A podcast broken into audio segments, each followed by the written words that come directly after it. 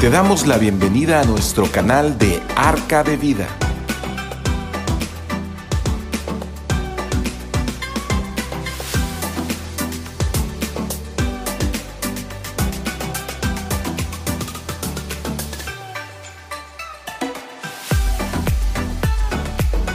¿Qué tal? Muy buenas noches, tengan todos ustedes. Nos da mucho gusto poderlos saludar a todos los que están aquí, que nos están acompañando en esta hermosa tarde. Y bueno, mi nombre es José Manuel Pavón, estoy eh, a cargo de la congregación de Arca de Vida, congregación de Centro Cristiano Arca de Vida. Bueno, bien, quiero empezar y quiero empezar a compartirles lo que teníamos ya pendiente desde la semana pasada. Estamos compartiendo a través de la vida de José cómo es que Dios eh, utilizó a José para cosas muy grandes. A través del sufrimiento de José, Dios lo, lo, apartó para situaciones muy importantes para la vida de su pueblo, igual que Dios te ha apartado a ti para algo muy importante.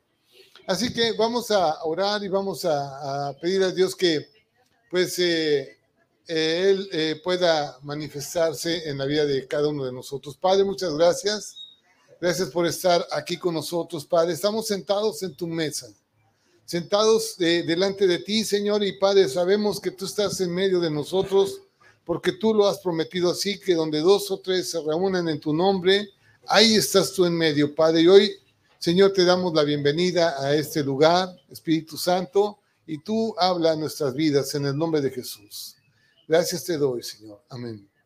Bien, estamos aprendiendo acerca de José, José el soñador. Algunos de ustedes han escuchado la historia de José, José que había soñado de, unas espigas, eh, José, eh, hijo de Jacob, y bueno, tenía él eh, diez hermanos que, este, pues, de lo que él soñaba, sentían mucha envidia por él, porque él era el consentido de, de papá y le habían dado como una sotana, una, una vestimenta muy especial de colores, y todos sus hermanos se sentían muy envidiosos porque pues era el consentido de papá y, lo tenía muy al cuidado, o sea que no, no, no lo exponía a, ningún riesgo.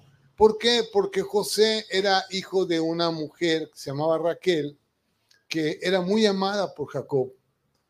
Y Jacob, pues, eh, eh, pues eh, e- era el único hijo de ella y, este, y lo cuidaba bastante en ese entonces.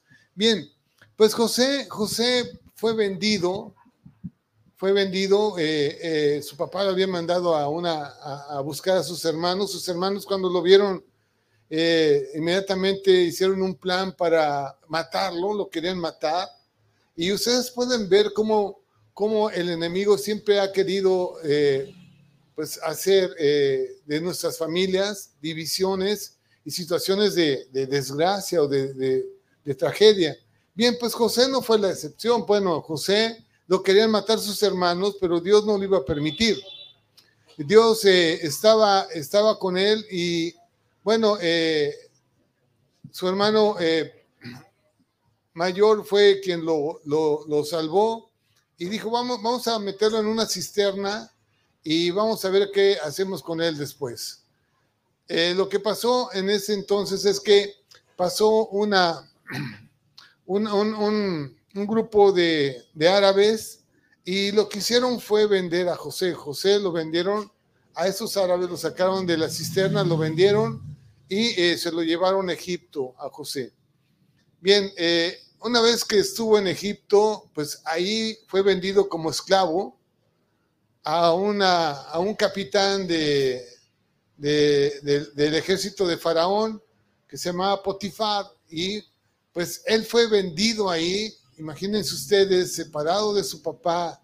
Eh, él no había hecho nada malo, sino había ido a buscar a sus hermanos, había estado, eh, lo que había hecho era obedecer a su padre y eh, eso lo llevó a, a- a- una situación realmente difícil, ser vendido como esclavo a Potifar. En la casa de Potifar, pues él era uno, un hombre, Dios lo que lo puedo mirar de José es esto. Primeramente, que él nunca se rindió, él nunca se apartó de hacer cosas buenas, a pesar de, de como muchos de nosotros, nos pasa alguna, alguna situación negativa, inmediatamente como que nos, nos rebelamos, ¿no? Nos, portamos rebeldes a, al llamado de Dios, nos portamos rebeldes a su palabra y, eh, y queremos, pensamos que portándonos mal nos va a ir bien. Y no, no es así. ¿sí? Eh, José, José fue eh, llevado a la casa de Potifar. La esposa de Potifar los, lo quiso seducir y él se negó porque tenía temor a Dios y porque tenía temor también, tenía alguien, era alguien que honraba a su, a su jefe y nunca hizo algo indebido, sino que se guardó y la esposa de Potifar lo, lo pues, eh, lo encarceló, lo, lo, lo, acusó con su, con su esposo y lo llevaron a la cárcel. Imagínense todos, todo lo que está pasando José en ese momento. Yo me puedo imaginar realmente que de una situación pequeña empezó a engrandarse, engrandarse y ya terminó ahorita en la cárcel, ¿no? Ahí en la cárcel, en, lo más profundo, dice que lo encadenaron en lo más profundo de la cárcel. Sin embargo, él nunca perdió su actitud positiva. Él dentro de la cárcel siempre veía cómo, cómo ayudar, cómo eh, hacer algo, alguna actividad que lo mantuviera, lo mantuviera, vivo, ¿no? Entonces, eh, él se hizo muy indispensable en la cárcel. Se hizo indispensable porque porque de alguna forma este, los, los que estaban encargados de la cárcel pusieron sus ojos en él y dijeron, este hombre nos puede servir para ser capataz o, estar cuidando aquí mismo a los presos y estar organizándonos aquí dentro de la cárcel. Entonces, José fue llamado para ser alguien que organizaba las cosas dentro de la cárcel. Entonces, eh, pues él tenía que ver con todos los presos, con toda la gente que estaba ahí. Dos presos de ahí que estaban ahí tuvieron dos sueños diferentes. Uno era el panadero, que habían puesto en la cárcel el panadero de Faraón, y el otro era el copero de Faraón. Y tuvieron ellos dos, dos sueños que José interpretó en ese momento. Por eso le dicen José el soñador y él interpretó los sueños. Bueno, yo estoy haciendo un resumen de lo que vimos la, semana pasada. El hecho es que eh, él, eh, aunque pensaban mal de él, aunque a lo mejor alguien que estuviera en la cárcel pudieran algunos decir, híjoles, este cuate, quién sabe qué ha de haber hecho tan malo que lo metieron a la cárcel y está aquí. Sin embargo, José sabía que no, que no había hecho nada malo y que él eh, no se dejó vencer por esas situaciones. Yo creo que tú y yo, no sé si tú has pasado por alguna, algún problema fuerte donde tú, eres, tú puedas ser señalado como alguien, alguien nefasto alguien desagradable, ¿no? Y, y que eh, sin haber hecho nada, solamente a lo mejor por pura envidia, a lo mejor tienes algunas habilidades, algunas eh, virtudes que Dios te dio y que tú las has desarrollado y de alguna forma alguien las ve y sienten envidia por ti y de alguna forma tratan de lastimarte o tratan de herirte. ¿sí? Y, muchos, muchos hombres el día de hoy, a través de esas situaciones, tanto de críticas, de murmuraciones, de intrigas, de suposiciones, de chismes, eh, han, han, herido de tal forma el corazón de un hombre que lo han apagado, no lo, lo han lo han desviado de la verdad y muchos, muchos ni siquiera eh, pueden salir adelante en sus estudios o en algún, algún compromiso. Yo recuerdo, recuerdo mucho, mucho, mucho algo así cuando era joven, gente diciéndome a mí, tú nunca vas a hacer nada, ¿no? Nunca vas a lograr nada. Eh, vas a ser un borracho, vas a ser un, un mantenido, no, no vas a, no vas, nunca vas a estudiar nada. Sin embargo, eh, para mí eso era como un aventarme a, demostrarle a la gente realmente que yo no soy la persona que ellos piensan que soy. Y eso yo creo que quiero eh, enfatizar eso porque José era de ese tipo de hombres que, que, que su actitud siempre fue ir hacia adelante. No importando las circunstancias, no importando que la gente le dijera, no importando que, que la gente mintiera acerca de él. Imagínense ustedes que pues eh, eh, lo, acusaron de, haber querido violar a la, a la mujer del oficial mayor de, Faraón. Y él no le importó, o sea, y sabía que eso era, no, era suficiente como para dejarse vencer. Y él en, la cárcel siempre se fue adelante. Así que eh, Dios lo encaminó hacia un plan perfecto. A través del sufrimiento de José, fíjense que que el pueblo de Israel, el pueblo que Dios eligió como pueblo, fue salvado, fue eh, protegido en, aquel entonces. Eh, y bueno, eso es el plan que tú también tienes para tu vida. A través de tu vida, si tú realmente conoces a Dios y, sabes de Él y empiezas a, a, a creerle a Dios, no solamente va a cambiar tu vida y tu actitud, sino también va a cambiar tu entorno, tu familia, las cosas que Dios quiere que a lo mejor tú hagas para otros, para otras personas, porque ya no vamos a pensar en nosotros mismos, sino también pensar en mucha gente que se está perdiendo sin Dios, que se está perdiendo la oportunidad de tener una relación personal con Dios. Y Dios está interesado realmente en las personas. Y tú y yo somos sus mensajeros, somos sus embajadores. Dios nos ha llamado así. José, pues cumplió el plan de Dios. ¿sí? Él fue llamado y cumplió porque la vida del pueblo de Israel dependía de este hombre, de José. José obedeció a Dios y aunque él dice en Génesis 50, 20, dice, vosotros pensáis mal contra mí, mas Dios lo encaminó a bien aunque la gente piense mal de las cosas, Dios las encamina bien. Y muchos por el sufrimiento dicen, es que Dios no está conmigo, porque estoy sufriendo, porque estoy pasando una situación difícil, porque, ¿por qué me pasan a mí estas cosas, no?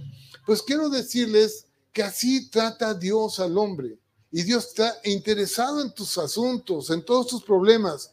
Y que si tú te dejas guiar por Él, él te va a ayudar para hacer cosas grandes para, mucha gente. Así que dice, vosotros pensáis es mal contra mí, mas Dios lo encaminó a bien para hacer lo que vemos hoy, para mantener en vida a mucho pueblo. Imagínense ustedes que le, le hablen a alguien de Dios y que ellos escuchen y entiendan el plan de Dios y que en ese momento pase algo en su vida de ese Señor, al, cual ustedes hablaron.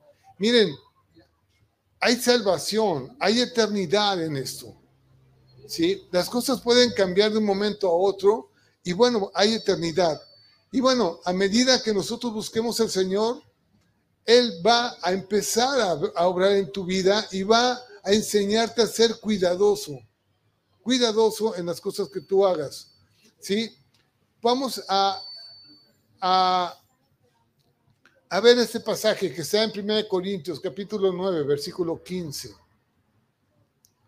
Dice, pero yo de nada de esto me he aprovechado. O sea, cuando estamos en el Evangelio, no es para provecho nuestro, sino ni tampoco he escrito esto para que se haga así conmigo, porque prefiero morir antes que nada, nadie desvanezca esta mi gloria. Pues si anuncio el Evangelio, las nuevas, las buenas nuevas, no tengo por qué gloriarme, porque me es impuesta necesidad y hay de mí si no anunciar el Evangelio. Por lo cual, si lo hago de buena voluntad, recompensa tendré, pero si de mala voluntad la comisión, eh, la comisión ya ha sido encomendada. O sea, Pablo está diciendo, sea que, sea que a ustedes les agrade o no les agrade, ya Dios ya me ha encomendado algo y voy a cumplir con eso. Y si cuál es pues mi galardón, que predicando el Evangelio presente gratuitamente el Evangelio de Cristo para no abusar de mi derecho en el Evangelio. Así que el Evangelio no es para abusar. Mucha gente piensa que, ay, que me van a lavar el cerebro, o me van a, me van a hacer algo, o me van a pedir algo. Miren, no es ningún interés más que el que conozcan la verdad acerca de la vida. Dios te creó, Dios tiene propósitos en tu vida, Él está interesado en ti, Él eh, está interesado en tus asuntos y Él te quiere dar vida eterna, quiere darte una identidad, una verdadera identidad de un hijo de Dios. Así que a través del ministerio de José nosotros podemos aprender muchas cosas. Vamos a ver en Génesis 49, 26, algo que ya se había profetizado acerca de José. Dice, las bendiciones de tu padre fueron mayores que las bendiciones de mis progenitores. Hasta el, hasta el término de los collados eternos serán sobre la cabeza de José y sobre la frente del que fue apartado de entre mis hermanos. José no era un hermano separado, fue apartado pero para hacer la voluntad de Dios, para cumplir con el plan de Dios, al igual que tú y al igual que yo, fui apartado para hacer algo que Dios quería. No he sido separado de mi familia, no he sido separado de nadie, ni de mi trabajo, ni, de mis amigos, sino solamente he sido apartado para algo que Dios quiere que yo haga. Y me es impuesta esa necesidad. Así que yo lo cumplo. a y José fue llamado algo así como que en Génesis 49, 22 dice, rama fructífera es José. Fíjense bien esto. Dice, rama fructífera es José, rama fructífera junto a una fuente cuyos vástagos se extienden sobre el muro.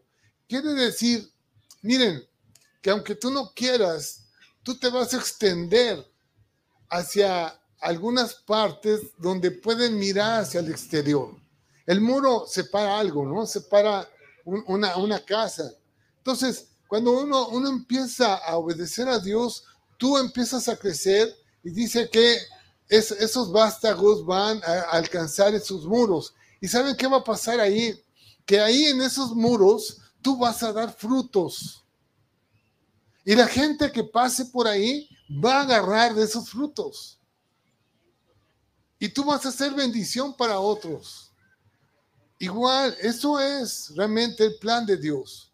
Que tú seas bendición para otros. Sus ramas siempre se van a extender sobre la muralla y cualquiera que esté en necesidad de su sombra o fatigado o a lo mejor hambriento puede agarrar frescura o comer de los frutos de ellos. Esa es nuestra función, es nuestra parte.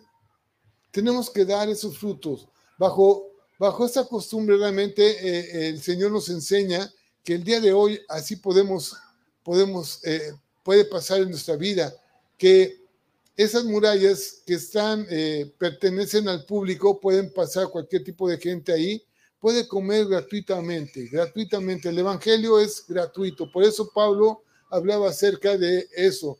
No, no estamos cobrando nada, no estamos pidiéndoles nada, no estamos más que interesados en que conozcan a Jesucristo, ¿sí? Y que puedan recibirlo en su corazón y tengan vida eterna. Bien, en, en el Antiguo Testamento había un clamor. Está en Isaías capítulo 55, versículo 1.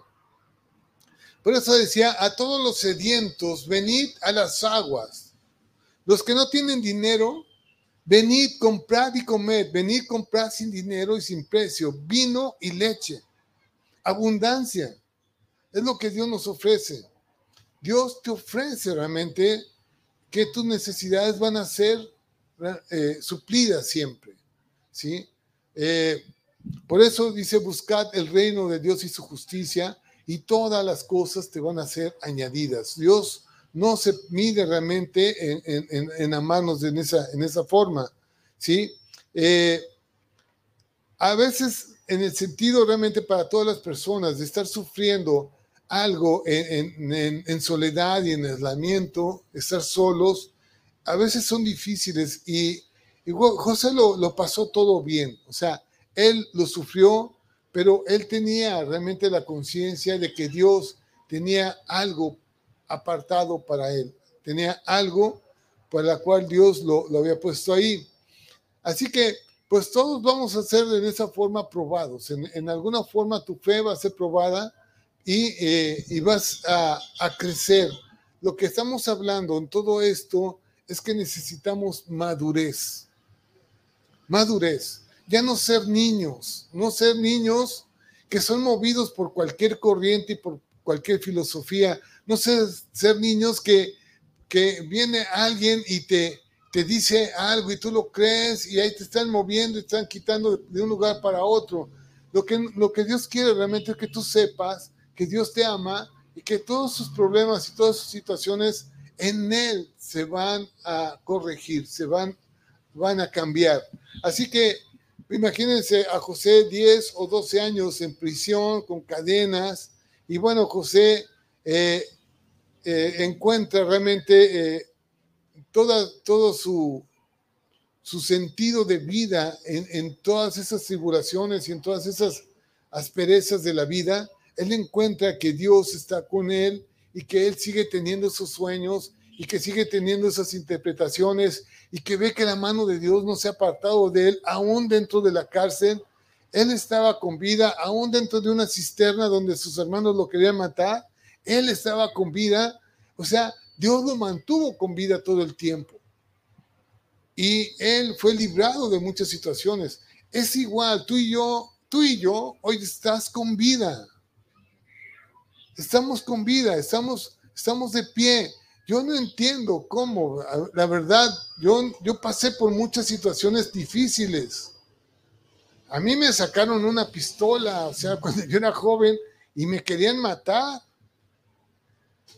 Y, y, y, y, no, o sea, yo ni, ni, idea tenía realmente de lo que era la muerte o morir o, tener, tener eh, esa, esa intención de, de, bueno, pues ya ni modo, si me matas porque me maten, ¿no?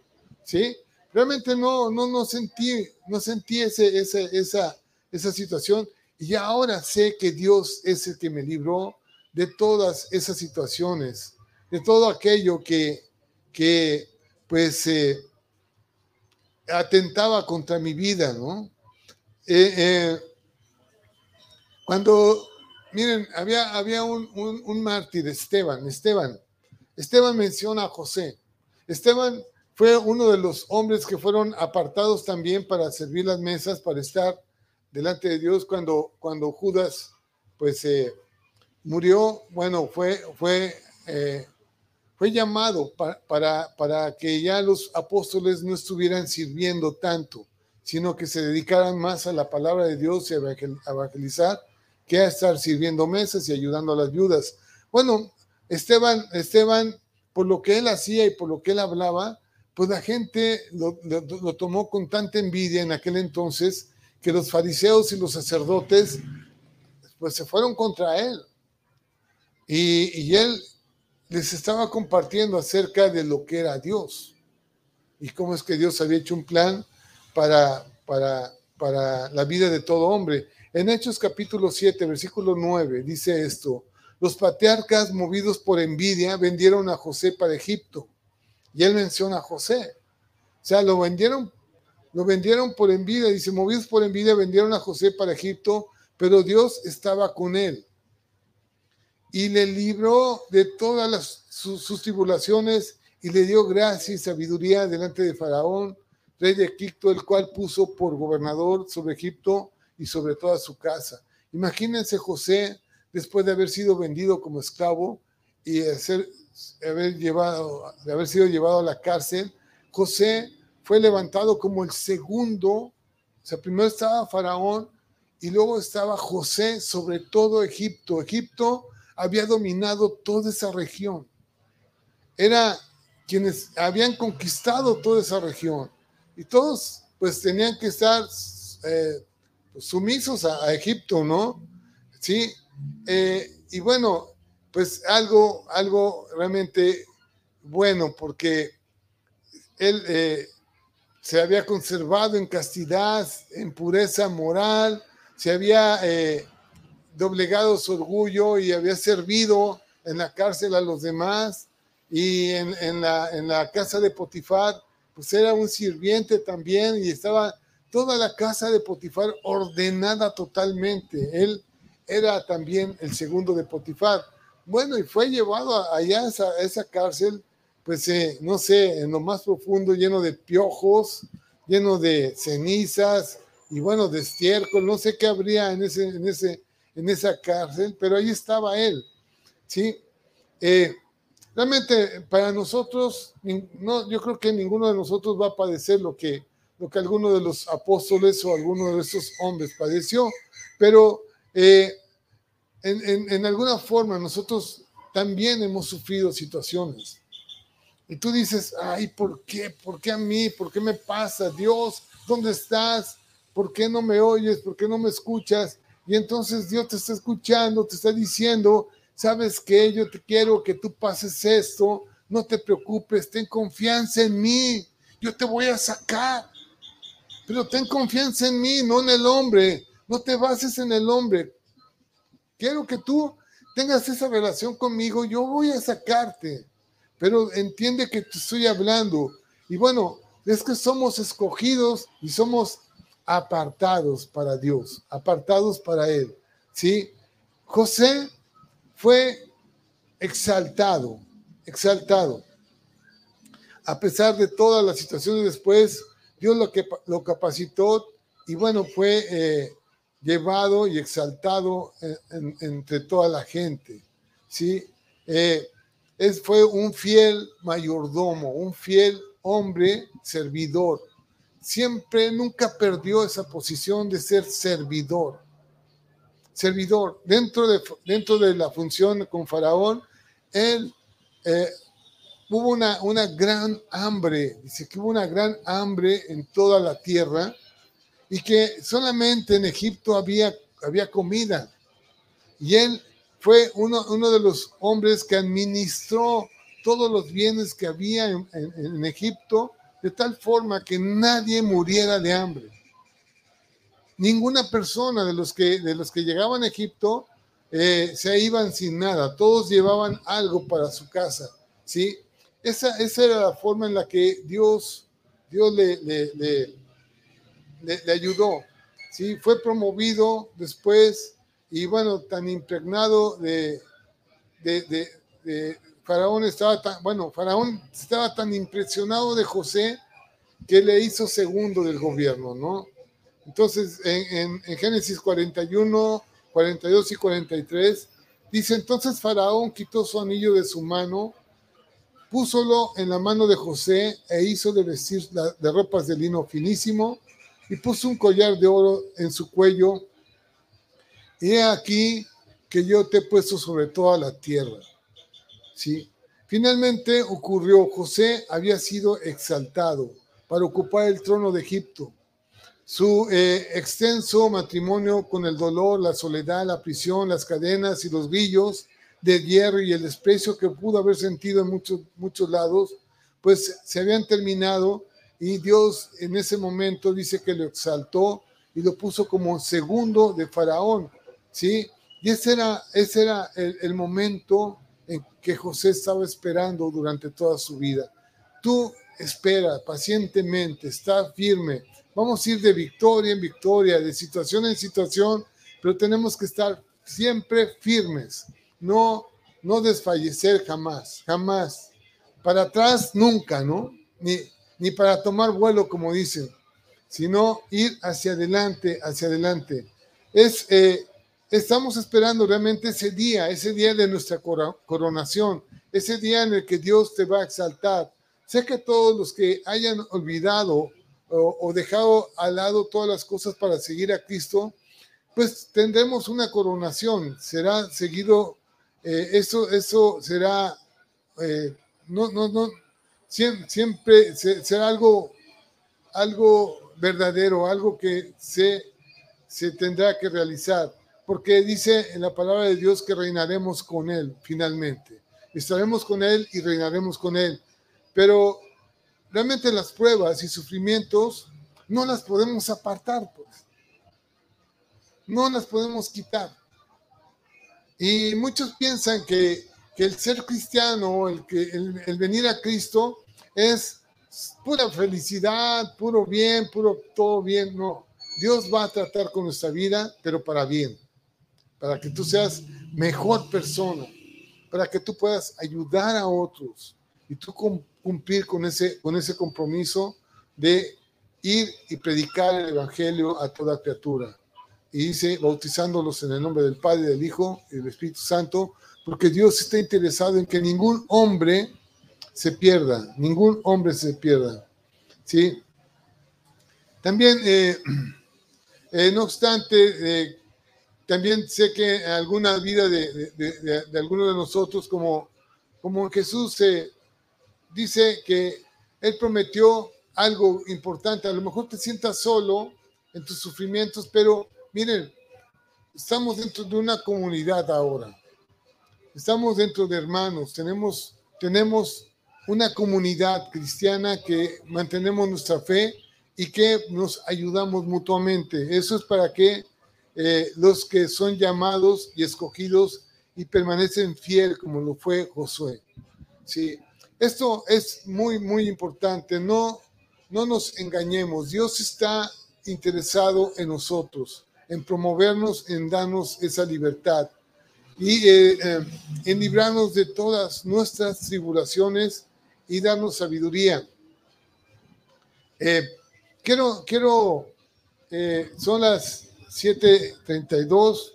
Quiero, pues yo, yo hasta aquí tenía preparado, voy a, voy a, a, concluir con esto en Gálatas capítulo 6, ¿sí? En el libro de Gálatas.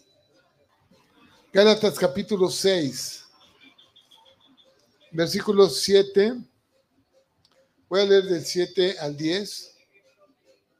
Dice, no os engañéis. Dios no puede ser burlado. Pues todo lo que el hombre sembrare, eso también segará. Entonces, quiero realmente decirles algo importante. Que tenemos que sembrar bien. Que tenemos que hacerlo perfectamente bien.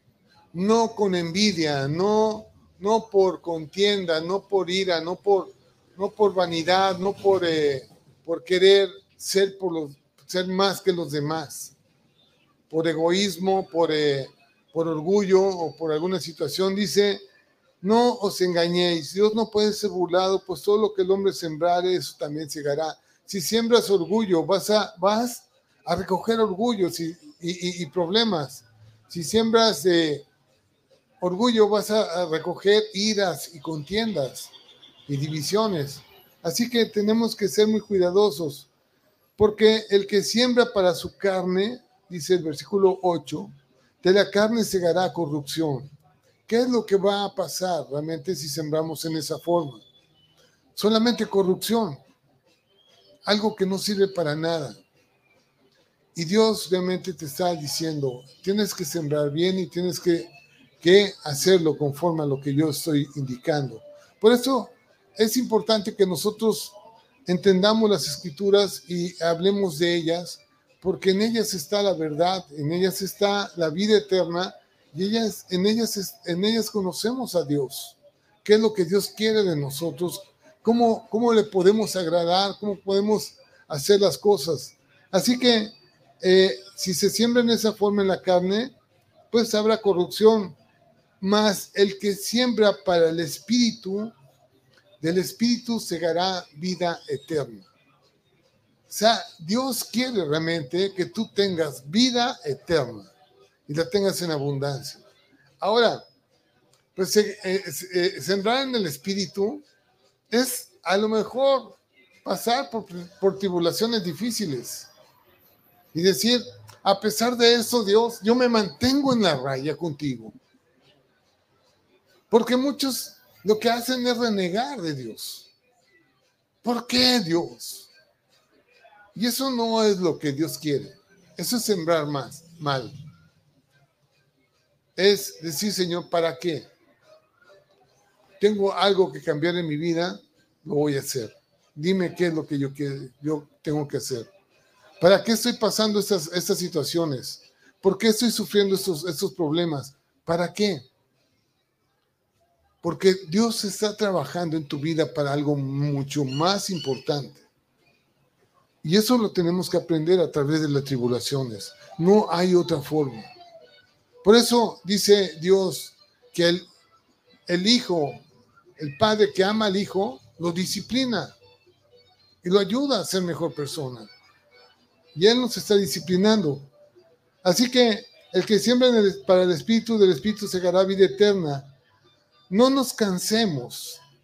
Dice, no te canses, no cedas, mantente firme, pues de hacer el bien, porque a su tiempo segaremos si no desmayamos.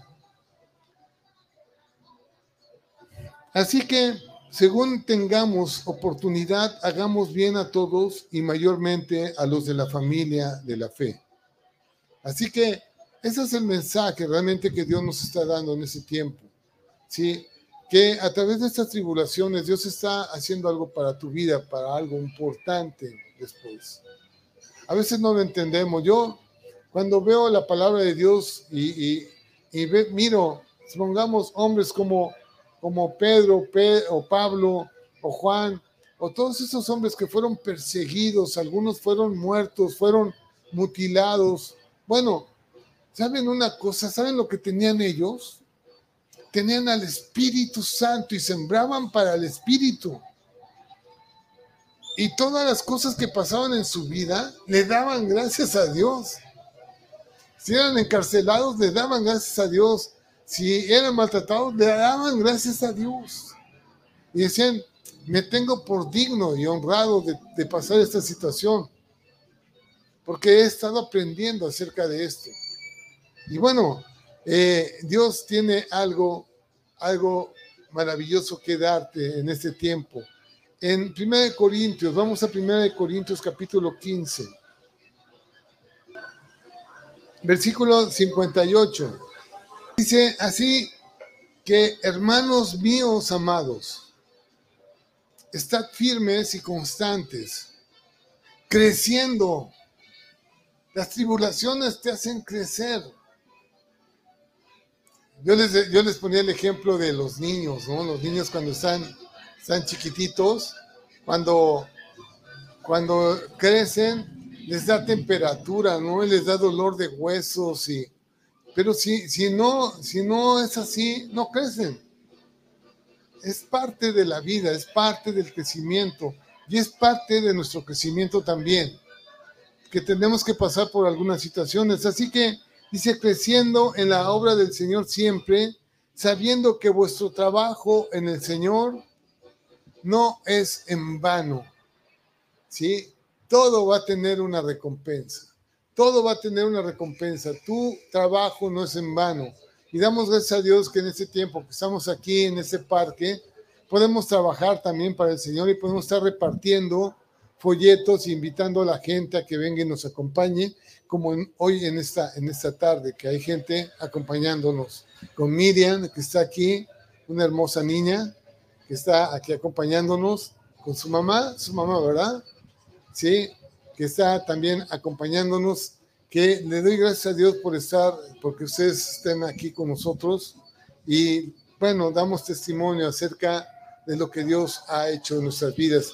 Él ha cambiado toda nuestra vida, ha cambiado nuestro corazón y nos ha dado vida y vida en abundancia. Así que, eh, pues, damos testimonio acerca de esto. Eh, yo hasta, hasta aquí tenía yo preparado me fui muy rápido porque también no quiero que pues eh, tardemos mucho en ese mensaje porque es también para, para gente que está eh, aquí acompañándonos y que pues eh, de alguna forma también no les, quiero, no les queremos quitar mucho su tiempo.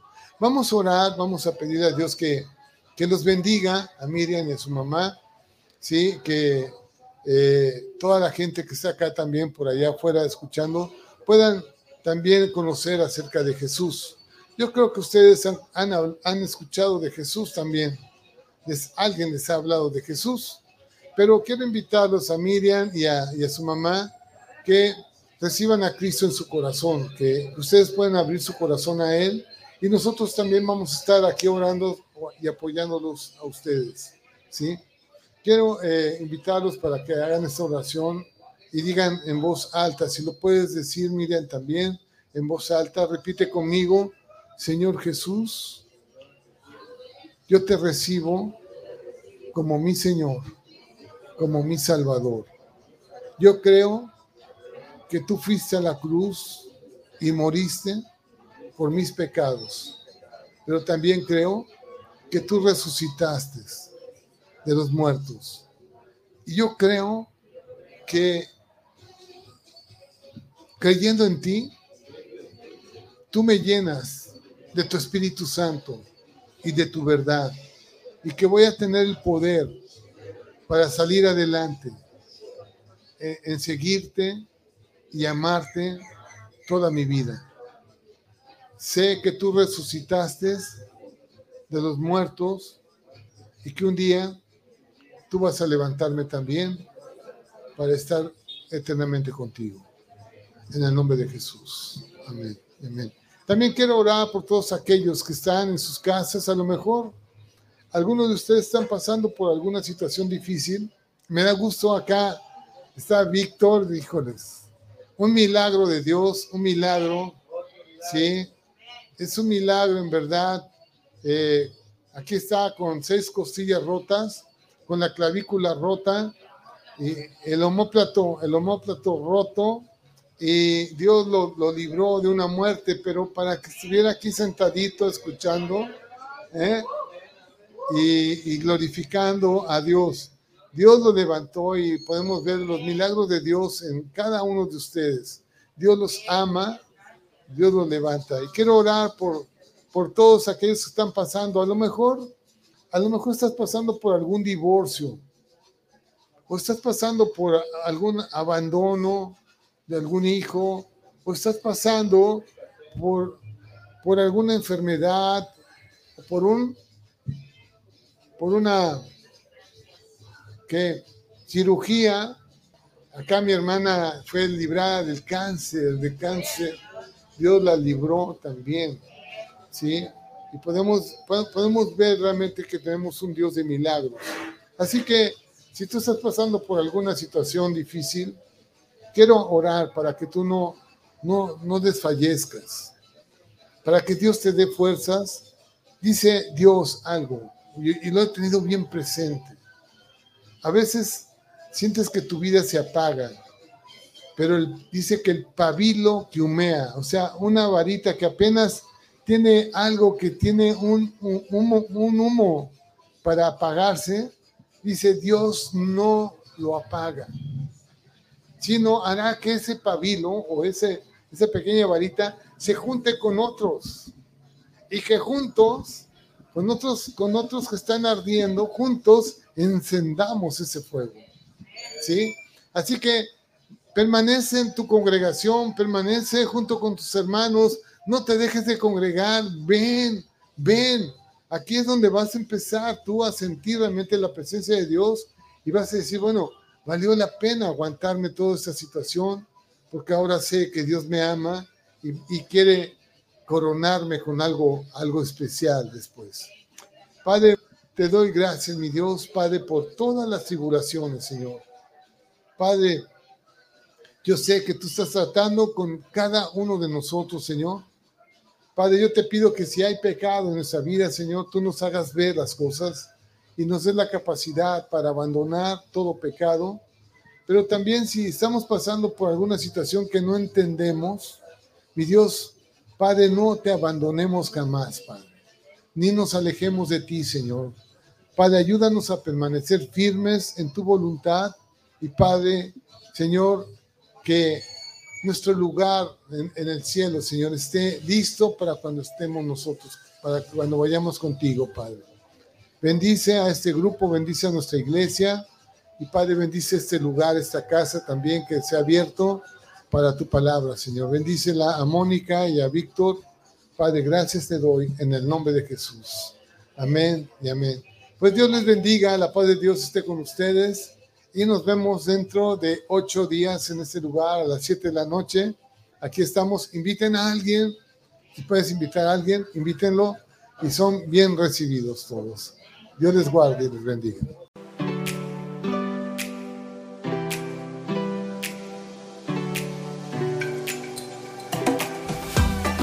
Gracias por sintonizarnos en Arca de Vida. Si deseas más información, te invitamos a conectarte en nuestras redes sociales de Facebook. Te esperamos pronto.